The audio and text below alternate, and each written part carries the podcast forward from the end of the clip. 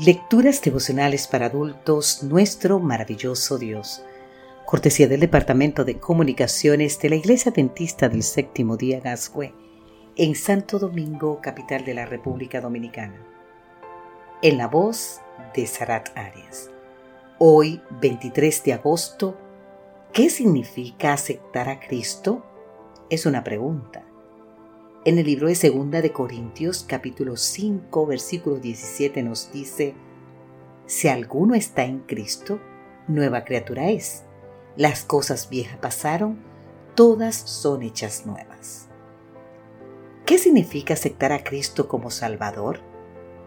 Comencemos por decir lo que significa tal como lo ilustra A. Tozer en su escrito Grace the Eternal Song página 128. Cuenta Tozer que en una ocasión se encontraba un grupo de predicadores en el restaurante de un hotel hablando sobre lo que significa aceptar a Cristo. En medio de la conversación, uno de los predicadores dijo que llevar a una persona a Cristo era lo más fácil del mundo y ofreció dar una demostración.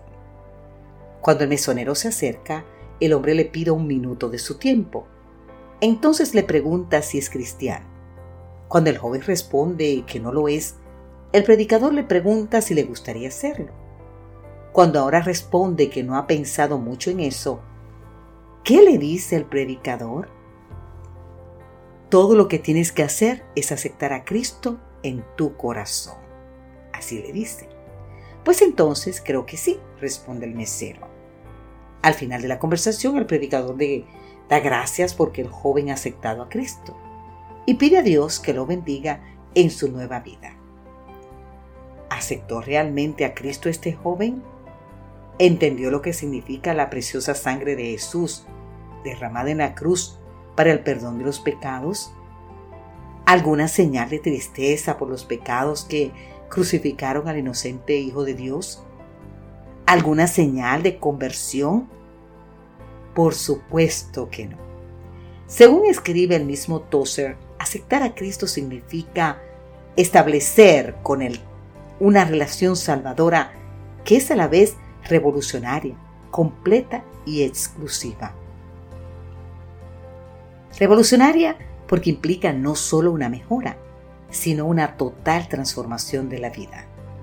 Completa porque ningún aspecto de la vida del individuo queda fuera del proceso de cambio. Exclusiva, porque el amor a Cristo deja de ser un interés entre muchos para convertirse en el motivo dominante en la vida del cristiano. Ahora bien, ¿no es esto lo que dice nuestro texto de hoy? Si alguno está en Cristo, nueva criatura es. Las cosas viejas pasaron, todas son hechas nuevas. Santo Espíritu, obra en mi corazón una transformación completa.